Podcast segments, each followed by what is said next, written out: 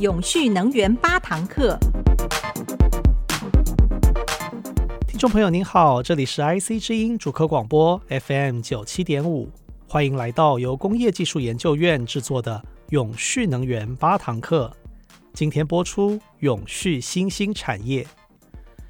在环境永续的前提之下，当前的明星产业有哪些呢？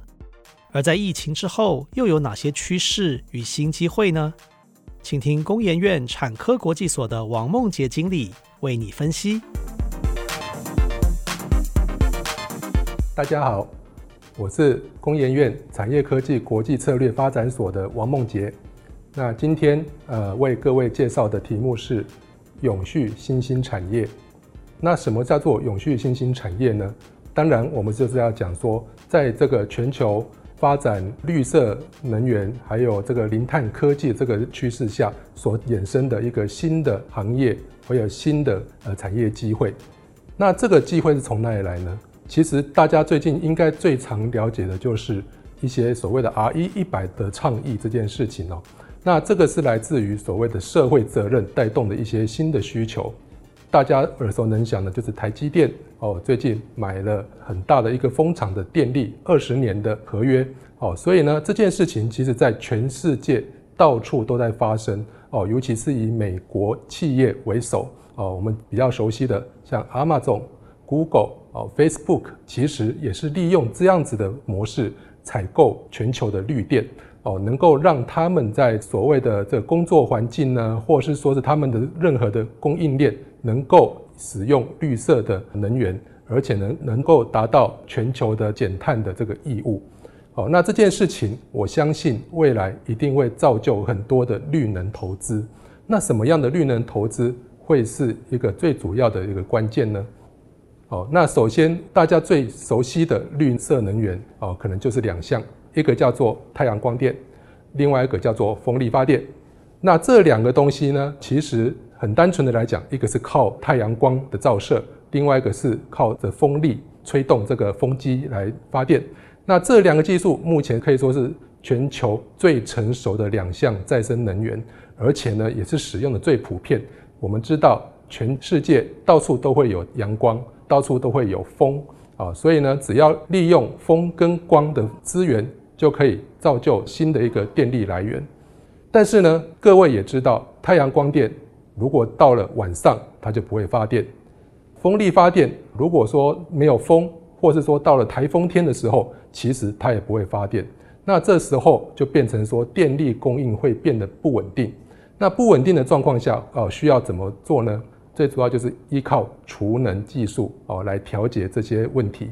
储能技术呢，除了有电力调度的功能，也可以稳定不稳定的再生能源的波动。那除此之外呢，从消费者的角度来看，它可以不用改变用电习惯，就可以享受到绿色电力的恩惠哦。所以说，这个可以说是目前最有可能发展的三项能源技术。那除此之外，大家也知道，再生能源呢，并不是只有太阳能跟风力哦，其实还有其他的这个能源哦，包括水力发电、地热发电、海洋能哦，全球其实都有在使用。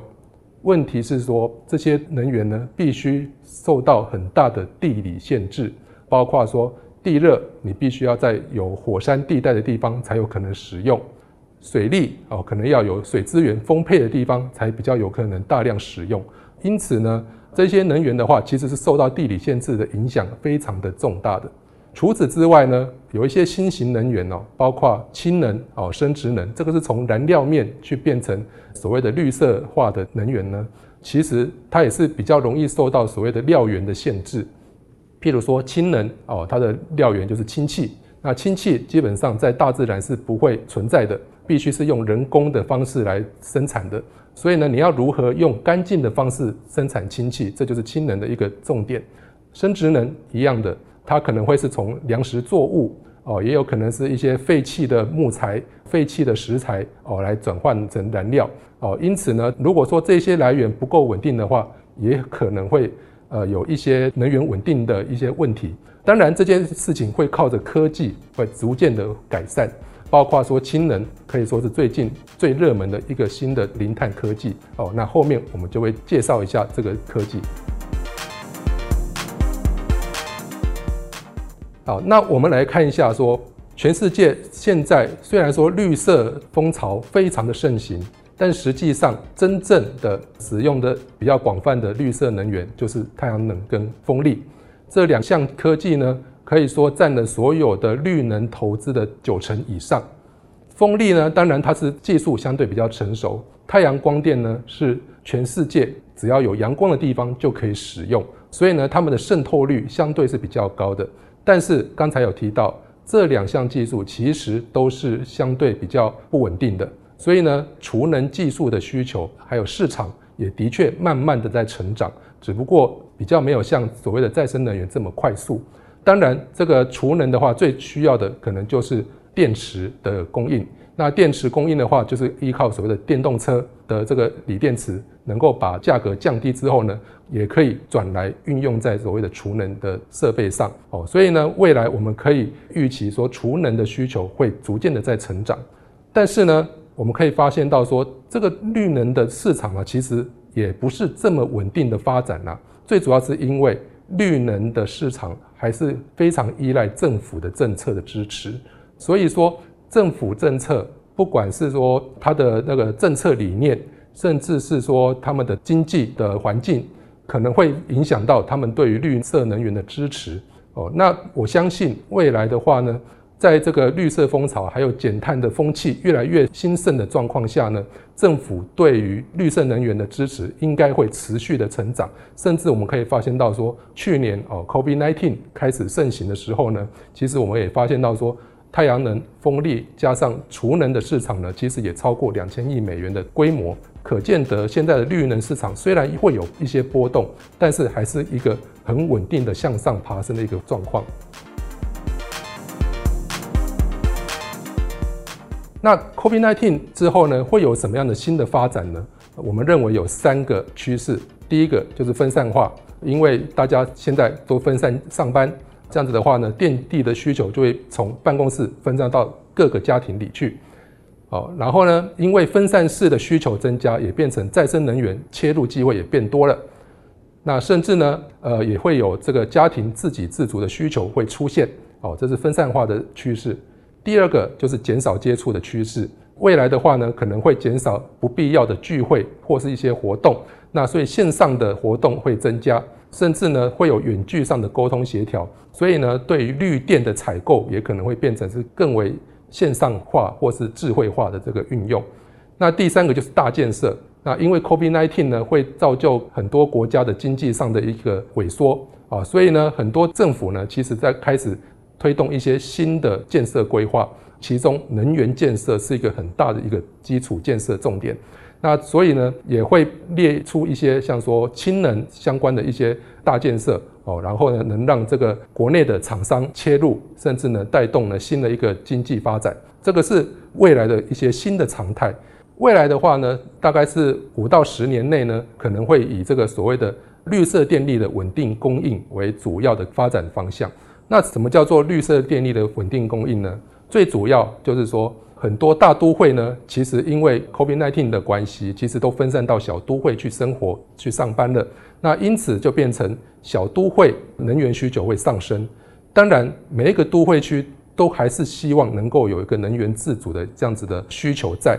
因此呢，会使得说它会在住家附近或者说社区附近。大家一起投资这个再生能源，这种风气在全球会逐渐的蔓延，这就造就一些新的机会。第一个，你可能在区域化的能源供应架构变得要更扎实；第二个，就是要充足的稳定的这个再生能源。哦，所以呢，太阳能跟风力的需求不会减少，只会增加。第三个。小家庭的电力可能会希望是自给自足，那这个时候呢，除了说家里装了太阳能板之外呢，也可能再加上储能系统哦，能够变成说白天发电，晚上使用电力这样子的这个效果。那最后当然就是说小区域的这个电力调度的这样子的作用，那这可能就会牵涉到电网的调度技术，包括说虚量反应相关的技术，可能会是未来很重要的一个方向。那第二个，我们就要看说比较长期哦。那长期发展的话呢，我们相信未来大家对于能源的干净程度会越来越苛求。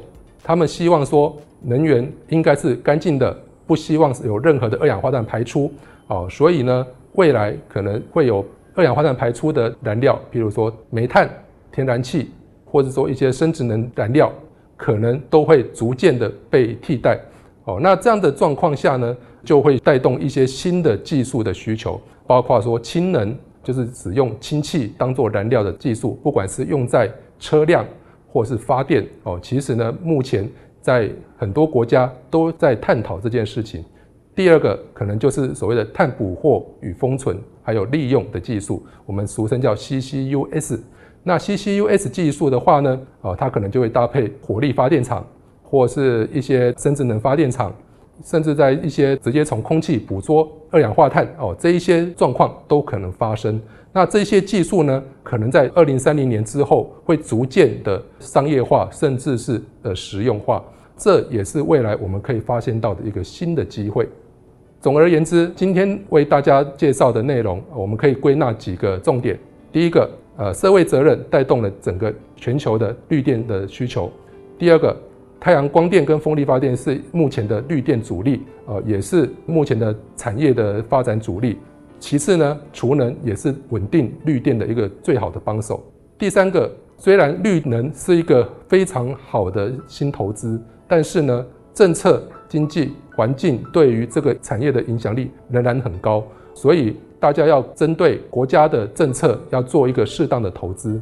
那最后就是能源自主化跟干净化。是未来中长期各国啊，或是每个人每个消费者最期望的一个理想的那个状况。以上就是我今天的介绍，谢谢各位。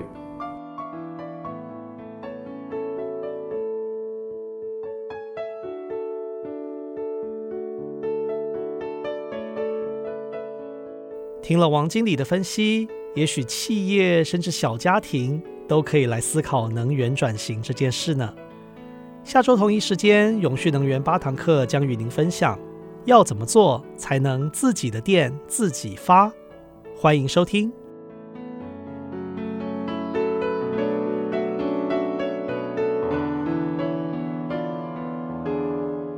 开启绿能生活新想象，工业技术研究院关注绿能，为永续发电尽心力。